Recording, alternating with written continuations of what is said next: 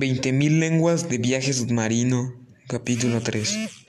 El promedio de las observaciones efectuadas en diferentes circunstancias, una vez descartadas tanto las tímidas evaluaciones que asignaban a este objeto una longitud de 200 pies como las muy exageradas que le imputaban una anchura de una milla y una longitud de 3, permitía afirmar que ese ser fenomenal de ser cierta su existencia superaba con exceso todas las dimensiones admitidas hasta entonces por los intiólogos, pero existía innegable, era ya el hecho en sí mismo y daba esa